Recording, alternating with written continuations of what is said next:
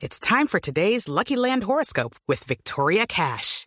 Life's gotten mundane, so shake up the daily routine and be adventurous with a trip to Lucky Land. You know what they say. Your chance to win starts with a spin. So go to LuckyLandSlots.com to play over 100 social casino-style games for free for your chance to redeem some serious prizes. Get lucky today at LuckyLandSlots.com. Available to players in the U.S., excluding Washington and Michigan. No purchase necessary. VGW Group. Void where prohibited by law. 18 plus. Terms and conditions apply. Estamos noticias a esta hora en Blue Radio. Los médicos y organismos de socorro atienden a los heridos en las calles de varias ciudades de Nepal en medio de la tragedia que está viviendo ese país por cuenta del terremoto de 7.9 grados de magnitud que deja hasta el momento más de 900 muertos. Daniela Morales. Eduardo, buenos días. A 900 asciende ya en este momento las personas fallecidas en el terremoto de Nepal de 7,9 grados de magnitud.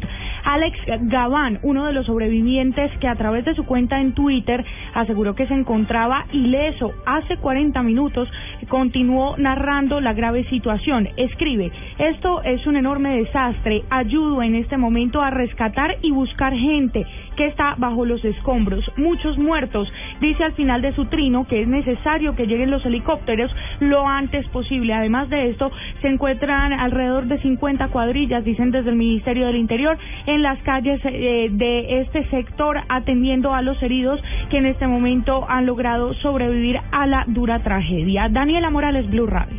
Daniela, gracias. Estamos constantemente muy atentos y entregándoles información actualizada de lo que está ocurriendo en Nepal. 900 personas muertas por este terremoto de 7.9 grados de magnitud.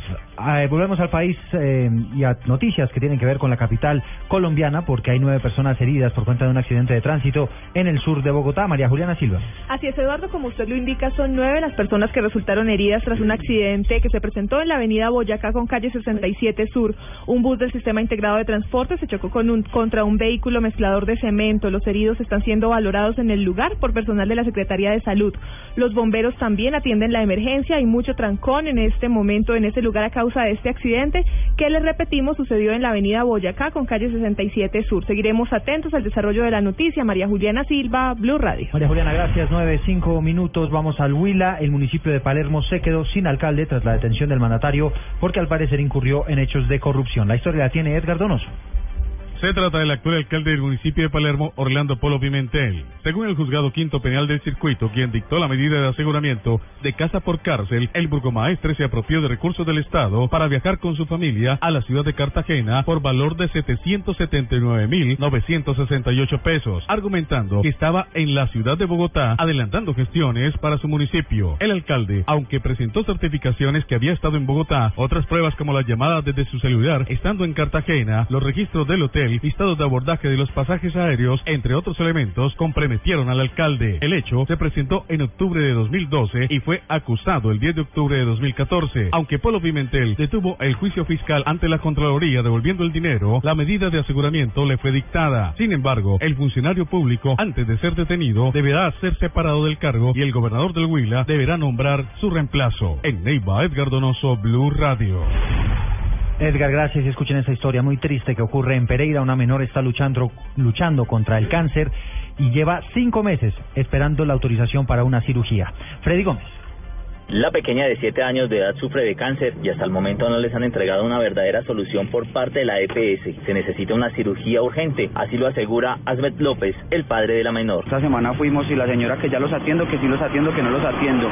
Y cuando ya fuimos por la tarde donde defensor del pueblo, que él sí le colocó un mensaje, inmediatamente sí, sí nos pudo atender, sí nos pudo poner atención. Entonces, pues, ¿por qué tiene uno que recurrir a todos estos medios y a la gente que sí tiene poder, como uno es un pobre del común? La menor lleva seis meses esperando esta cirugía de cáncer en el riñón y tienen que hacérsela en la ciudad de Bogotá. Los exámenes los tuvieron que hacer por medio de una fundación y hasta el momento han realizado dos desacatos, la EPS, y no les entrega unos resultados finales. Desde Pereira Freddy Gómez, Blue Radio.